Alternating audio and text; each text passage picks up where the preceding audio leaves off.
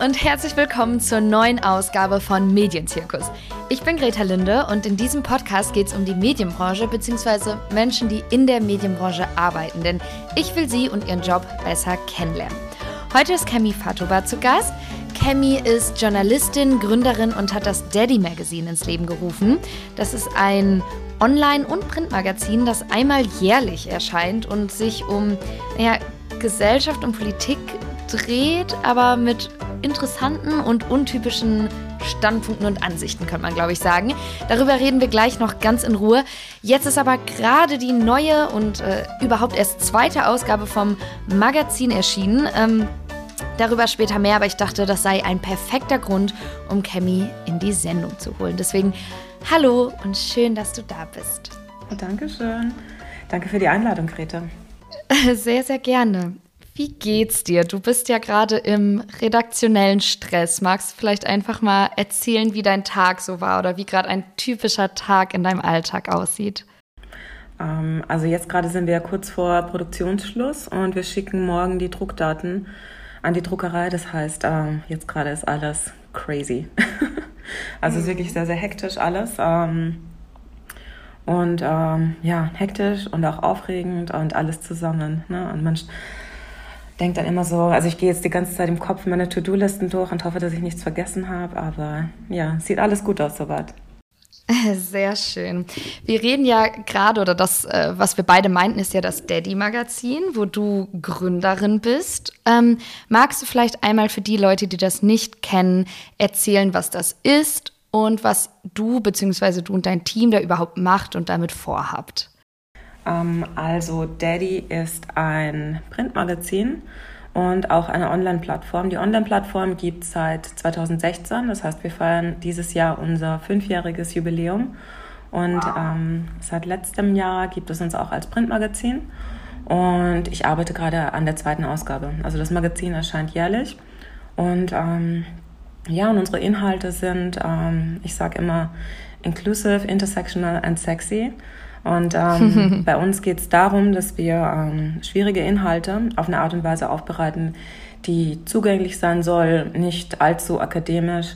Und wenn es möglich ist, dann versuchen wir auch ein bisschen Humor ähm, hinzuzufügen, ähm, weil die Themen, die, ähm, über die unsere Contributors schreiben, äh, drehen sich hauptsächlich um Identität. Also unsere Contributors sind ähm, BPOC, Queer, QTPOC, ähm, also alle Stimmen, irgendwie so zusammen, um das zusammengefasst zu beschreiben, die so in den Mainstream-Medien eher nicht vorkommen. Das heißt, dass bei uns auch ähm, männliche, weiße Cis-Männer ähm, in der absoluten Minderheit sind, weil die sonst in traditionellen Medien ähm, überrepräsentiert sind.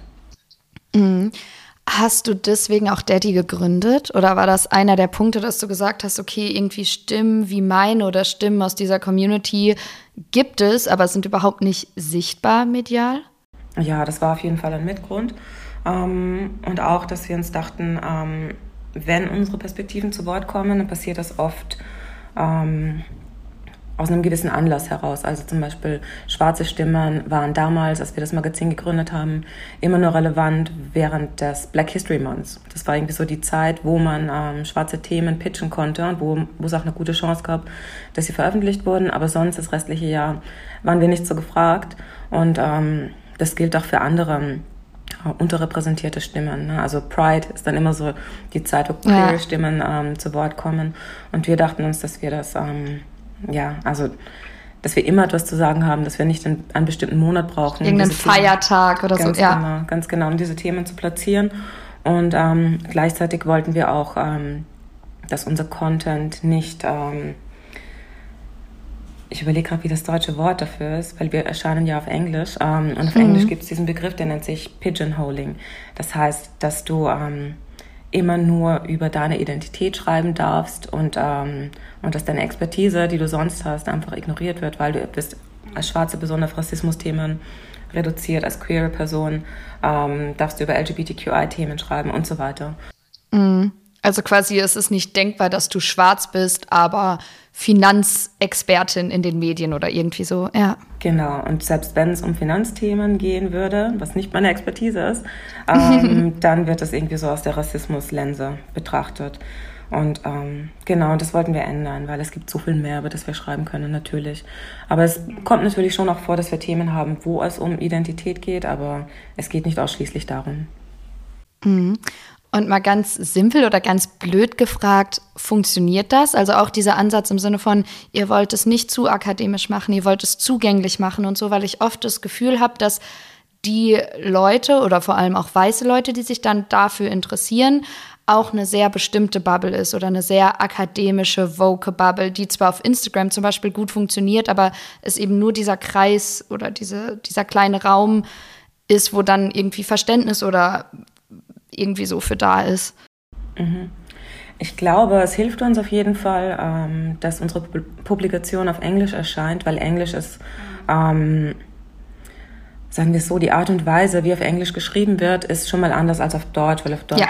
sind, ähm, gilt es irgendwie als guter Stil, wenn man möglichst lange, komplizierte Schachtelsätze hat ähm, und sich einfach möglichst kompliziert ausdrückt. Und auf Englisch ist eher so das Motto, ähm, ja, ist irgendwie kurz und zackig, ne? Ganz genau. Und da ist auch ja. irgendwie so dieses Ideal, äh, dass ganz viele Publikationen haben, dass du, wenn du es nicht schaffst, das auf eine ähm, kurze, verständliche Art und Weise zu erklären, dann ähm, bist du eigentlich daran gescheitert, es zu erklären. Ja. Und das, das versuchen wir auch irgendwie so diesen Ansatz beizubehalten. Also, dass, wenn es möglich ist, etwas ähm, einfacher auszudrücken, dann machen wir das.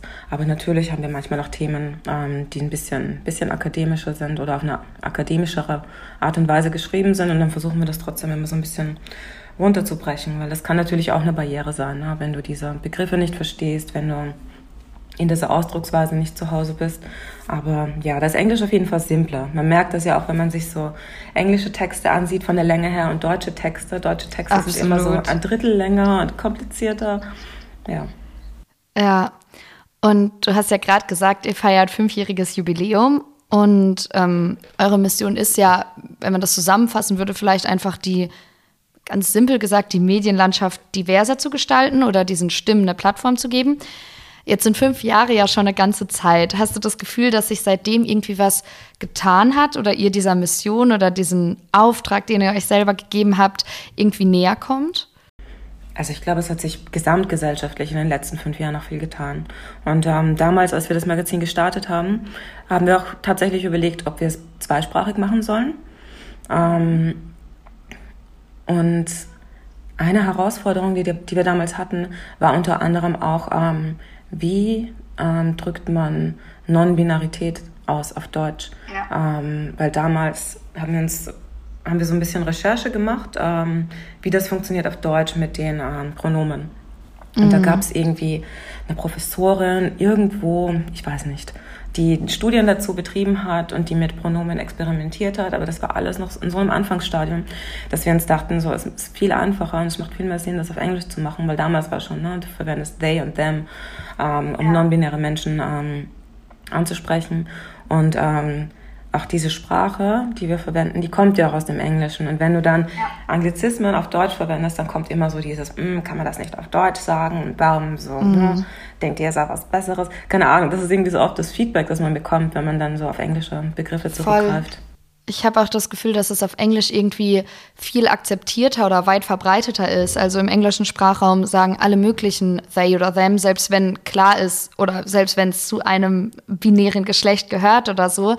Und ich habe das Gefühl, dass es im Deutschen, wenn man jetzt bei diesem Pronomenproblem bleibt, irgendwie immer noch keine richtig gute Lösung gibt. Also klar gibt es irgendwie Vorschläge, aber das ist ja sowieso jetzt übertrieben gesagt nur in dieser Berliner weißen Akademiker Vogue Bubble und ich glaube, wenn ja, wenn irgendwer anders das lesen würde oder so, ich glaube, man verliert wahrscheinlich auch viele Leute, ohne jetzt zu sagen, das ist schlecht, weil man will ja auch irgendwie alle einschließen und so, aber ähm, ja, ich weiß, was du meinst. Das ist irgendwie noch ein großes Problem. Ja, man merkt das ja auch alleine schon daran, wie, ähm, wie heiß dieses ähm, Gendering ähm, ja. debattiert wird und auch wie viel, wie oft sich das geändert hat. Na, also früher gab es das Binnen-I, dann gab es den Doppelpunkt, den Unterstrich, den Stern, dann gibt es so diese krasse ähm, Abwehrhaltung dagegen irgendwie so von wegen, ich weiß nicht, diese linke, ähm, diese linke Ecke, die linke Szene mit ihrem Genderwahn, keine Ahnung, und dann wird irgendwie mhm. alles so in einen Topf geworfen, was, was und als, sehr ähm, politisiert, ja. Ja, und auf Englisch ähm, merke ich, also im englischen Sprachraum habe ich das Gefühl, dass da die Diskussion schon auf einem anderen Level ist und das ist nicht ja, so. Ja, ja. Ja, dass es diese, diese Grundsatzdebatten nicht gibt. Aber auch, dass man sich schon auf Begriffe geeinigt hat. Und bei Deutsch ist es so, dass ähm, die Entwicklung so gefühlt ähm, noch ein paar Jahre hinterherhinkt und auch noch ein bisschen mhm. dauert, bis wir uns alle auf etwas geeinigt haben. Also ich merke das auch immer, wenn ich mit verschiedenen Publikationen arbeite, dann ändern die auch ihre Regeln ständig und dann ist es so, okay, was ist gerade der Stand, wie macht ihr das? Gut, dann mache ich das so. Ja, also. Ja. Mhm. Und jetzt noch mal kurz zu eurer Mission quasi zurück oder von wegen Medienlandschaft in Deutschland. Ähm, würdest du sagen, dass sich da was verändert hat oder dass es irgendwie sichtbar diverser wird? Ich habe nämlich so ein bisschen das Gefühl, aber gut, ich bin auch eine weiße Frau, ähm, dass letztes Jahr nach Black Lives Matter und dass das groß war, plötzlich saßen super viele BPOC bei Leuten wie Lanz oder so zu Gast und man hatte das Gefühl, okay, vielleicht haben die Leute ja wirklich was verstanden und das jetzt, aber ganz schnell ganz viele irgendwie so wieder zum Daily Business übergegangen sind und alles ist wie vorher. Ist das so? Also ich glaube, was sich geändert hat, ist auf jeden Fall, dass es mehr Sichtbarkeit gibt von schwarzen Menschen. Also du siehst, ähm, wie du schon erwähnt hast, es werden mehr schwarze Menschen in Talkshows eingeladen, du siehst mehr Werbungen mit schwarzen Menschen. Ähm, man könnte glauben, dass Deutschland einen wahnsinnig hohen Anteil an äh, schwarzen Menschen an der Gesamtbevölkerung hat, einfach weil, weil es so eine Omnipräsenz plötzlich gab.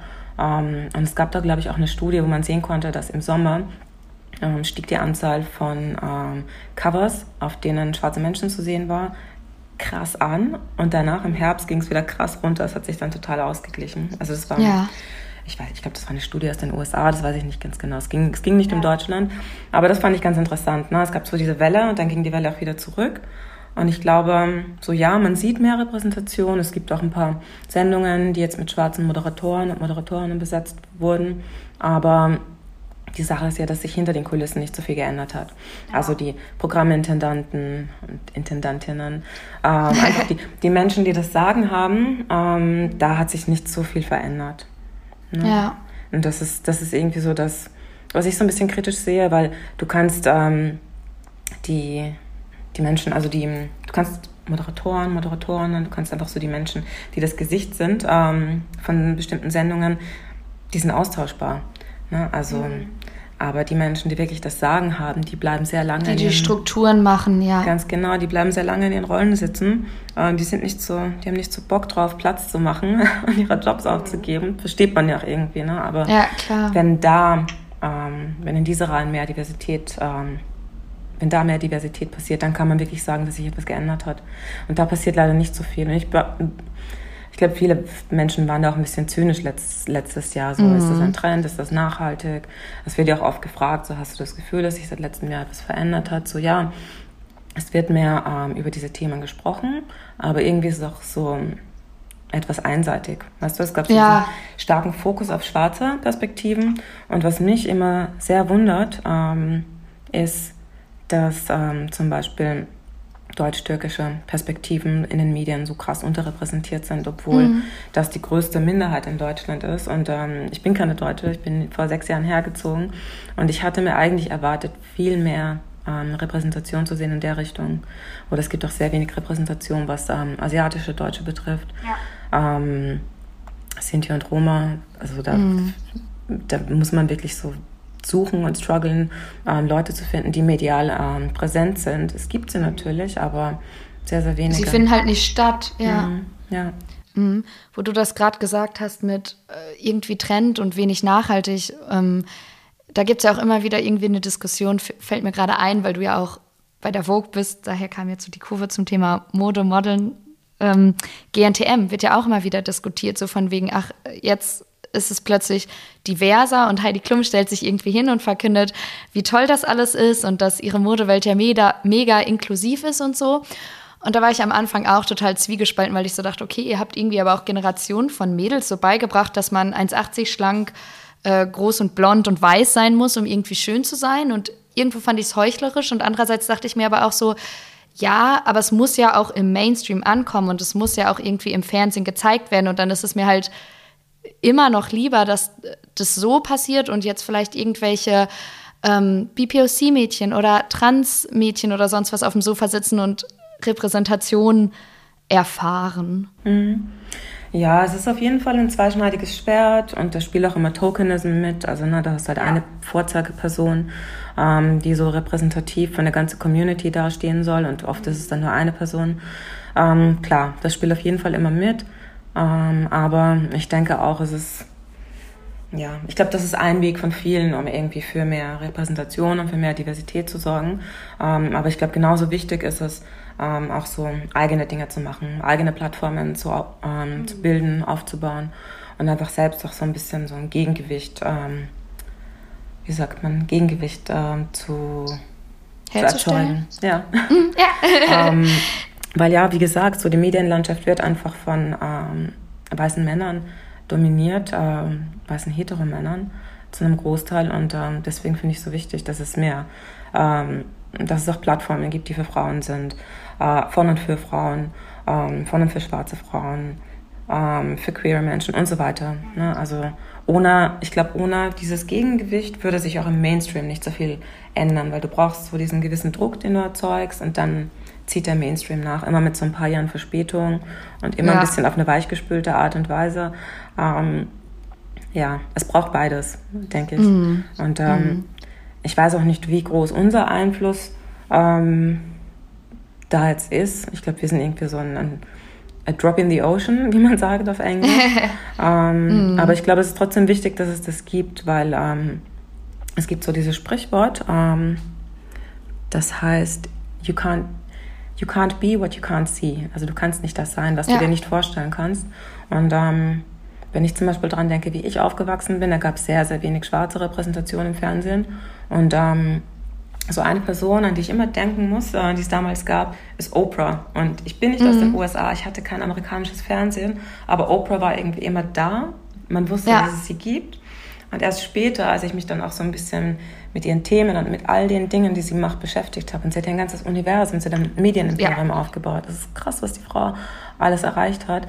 Und ähm, nach wie vor gibt es wenige andere schwarze Frauen, die ähnlich wie sie ähm, so viel bewegt haben. Also jetzt in den letzten Jahren gibt es natürlich immer mehr, aber ähm, damals war das schon sehr, sehr einzigartig. Und ähm, ich glaube, es ist einfach, es hilft. Und es ist total wichtig zu sehen, ähm, da gibt es jemand, mit dem ich mich identifizieren kann. Die sieht ein bisschen aus wie ich und die hat all diese Dinge erreicht. Und ich glaube, so geht es allen Personen, also unabhängig von ähm, Race, Identity, ähm, Gender und so weiter. Wenn es jemand gibt, wo du dir denkst, so, das, das, ne, das ist eine Person. Da sehe ich mich, oder? Ja. Genau, genau. Das muss nicht unbedingt ein Vorbild sein, aber einfach so eine Identifikationsfigur. Mhm. Voll. Ich habe ja gerade schon kurz angesprochen, dass du auch für die Vogue schreibst. Ähm, ich hatte das Gefühl, dass letztes Jahr irgendwie Modejournalismus, den ich bis dahin als sehr, also unterhaltsam, aber durchaus irgendwo oberflächlich empfunden habe, plötzlich so politisch wurde oder das Ganze auch zu so einer Art Politikum wurde. Würdest du sagen, Modejournalismus ist politisch oder sollte politisch sein? Mm, das ist eine gute Frage, weil Mode folgt natürlich auch Trends. Mhm. Und dann ist, kann man natürlich auch immer hinterfragen, so wie authentisch ist das, ähm, wird da jetzt gerade ein Trend, ähm, ein Trend verfolgt. Aber ich glaube, ähm, wenn es um Modejournalismus geht, oder sagen wir Mode-Publikationen, Lifestyle-Publikationen, da ist so der Vorteil ähm, gegenüber klassischen traditionellen Medien, dass, ähm, dass man nicht die große Bandbreite der Bevölkerung erreichen möchte, dass es nicht irgendwie ja. darum geht, ähm, so den, den rechten Rand irgendwie noch zu, mitzuerwischen zum Beispiel, sondern dass da ganz oft so eine ähm, Blattlinie da ist ähm, oder dass so ein Nischenpublikum adressiert wird, das vielleicht schon, zumindest in dem Fall für die Publikationen, für die ich arbeite, ähm, das ein bisschen ähm, progressiv unterwegs ist, dass sich für diese Themen bereits interessiert ähm, wo man auch ein bisschen mehr experimentieren kann als bei traditionellen Medien zum Beispiel. Weil, ähm, also wenn es um das, das Gender-Thema zum Beispiel geht, ähm, dann sind Lifestyle-Publikationen viel offener und viel flexibler als traditionelle Medien. Ähm, das sind so Dinge wie schwarz mit großem S zu schreiben oder eben zu gendern und einfach ein bisschen mehr zu experimentieren. Mm, ja, also ich glaube, das ist der große Vorteil und da kann man schon in seiner Nische sehr, sehr politisch sein. aber ähm, ja, also ich stimme dazu, dass auf jeden Fall in den letzten Jahren merkt man so diesen Trend, dass mehr, dass Politik ähm, einfach mehr thematisiert wird und wurde. Aber ich glaube, wenn man sich so anschaut, was in den letzten Jahren passiert ist, politisch, so global gesehen, ist es auch kein Wunder, weil einfach so krasse Fehlentscheidungen getroffen ähm, worden sind, so von, von politischen, ja, von politischen Entscheidern. Ähm, dass es irgendwie, es ist, es ist schwer, unpolitisch zu sein in der heutigen ja. Zeit. Weil es in jeden Lebensbereich auch irgendwie reingeht, ne? Ja, also man kann sich dem wirklich nicht entziehen. Du kannst versuchen, das zu ignorieren, Nachrichten nicht mehr zu konsumieren, aber dann ähm, hast du Demos vor deiner Türe, die direkte Auswirkungen sind von diesen politischen Entscheidungen. Mhm. Wenn man jetzt so hört, was du alles machst, von wegen Magazingründerin, Freelance-Autorin oder Journalistin, schreibst für die Vogue, ähm, ich glaube, du berätst ja auch noch Unternehmen hinsichtlich deren Kommunikation. Das klingt ja erstmal total cool und vielleicht auch für Außenstehende oder für Leute, die mit der Medienbranche nicht so viel am Hut haben, auch irgendwo glamourös. Ganz ehrlich, wie ermüdend oder wie stressig ist das alles? Weil das klingt zwar ganz viel und ganz cool, aber da steckt ja viel, viel, viel mehr hinter. Oder es ist ja oft so, dass die Arbeit, die hinter den Kulissen abgeht, viel mehr Platz und Zeit und Ressourcen einnimmt als das, was man dann eigentlich sieht. Wie ist das bei dir? Also glamourös weiß ich nicht, ob es besonders glamourös ist, weil am Ende des Tages ähm, ist alles, ähm, besonders wenn man Projekte hat, die man auf der Seite macht, ist alles mit sehr viel Organisation verbunden. Ich verbringe wahnsinnig viel Zeit damit, auf Spreadsheets zu schauen und ähm, das ist, äh, das macht null Spaß. Ähm, aber es ist wichtig und ähm, du kennst das wahrscheinlich auch von dir selbst, wenn du den Podcast organisierst. Ähm, wenn du das vorbereitest, da fließt wahnsinnig viel Zeit hinein, die nicht, das kann man nicht unbedingt als kreative Zeit mm -mm. beschreiben, sondern es ist einfach Organisation. Und ähm, ja, wenn du Freelancer bist, dann musst du krass organisiert sein, um das alles unter den Hut zu bringen. Und, ähm, und ich glaube auch so, ja, gerade im kreativen Bereich ist auch Selbstbeutung, Selbstausbeutung ähm, ein großes Thema, weil vieles, was man macht, macht man irgendwie aus Idealismus und nicht unbedingt, weil man damit reich wird. Und ähm, ich weiß nicht, wie es dir da geht, aber ich, bei mir ist es oft so, wenn, ich, wenn mir Themen wirklich wichtig sind, ähm, dann verbringe ich viel mehr Zeit damit, ähm, als, als ich sollte, wo sich das mm. auch gar nicht mehr rentiert. Aber ja, aber ich mache es trotzdem gerne. Aber ja, man muss auf jeden Fall gut aufpassen und mit seinen Kräften haushalten, ähm, wenn es um solche Dinge geht. Mm, das kenne ich. Vor allem dieses, was du meintest, bis es zum kreativen Prozess überhaupt kommt, steckt halt so viel Orga-Aufwand und Mails und keine Ahnung, was alles äh, dahinter. Und ähm, da nimmt man irgendwie Sachen an und macht das doch noch ganz gerne. Und zwischendurch wünscht man sich aber vielleicht irgendwie eine Chefin oder einen Chef, der dann mal sagt, okay, Feierabend, aber du hast halt eigentlich nie Feierabend. Bei dir ist es wahrscheinlich noch krasser, weil du halt auch noch Gründerin bist, ne? Ich habe nie Feierabend, ja. ich hatte jetzt ähm, irgendwann, ja, ich war, ich war jetzt vor kurzem für eine Woche in Italien und ähm, das war einer von wenigen Urlauben, wo ich meinen Laptop nicht dabei hatte, wo ich auch krass überlegen musste, oh Gott, kann ich das wirklich machen, kann ich das riskieren? Und es war eine Woche. Ne? Es war, war auch echt okay.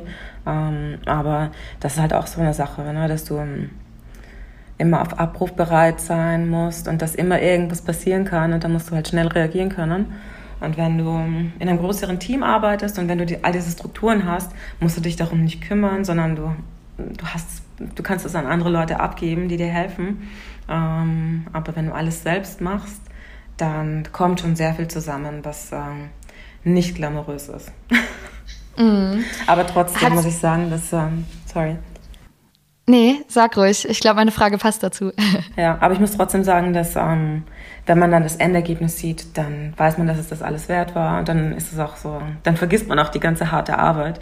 Und ich muss, mal, ich muss manchmal, ähm, oder ich sage manchmal zu meinen Freundinnen mit Kindern, ähm, dass, ähm, dass, dass, dass Daddy ähm, so eine schwere Geburt ist und dass es nicht dass tatsächlich ein Baby zu bekommen nicht anstrengender sein kann, was natürlich ein Scherz ist. Ne? Also es ist höchstwahrscheinlich anstrengender.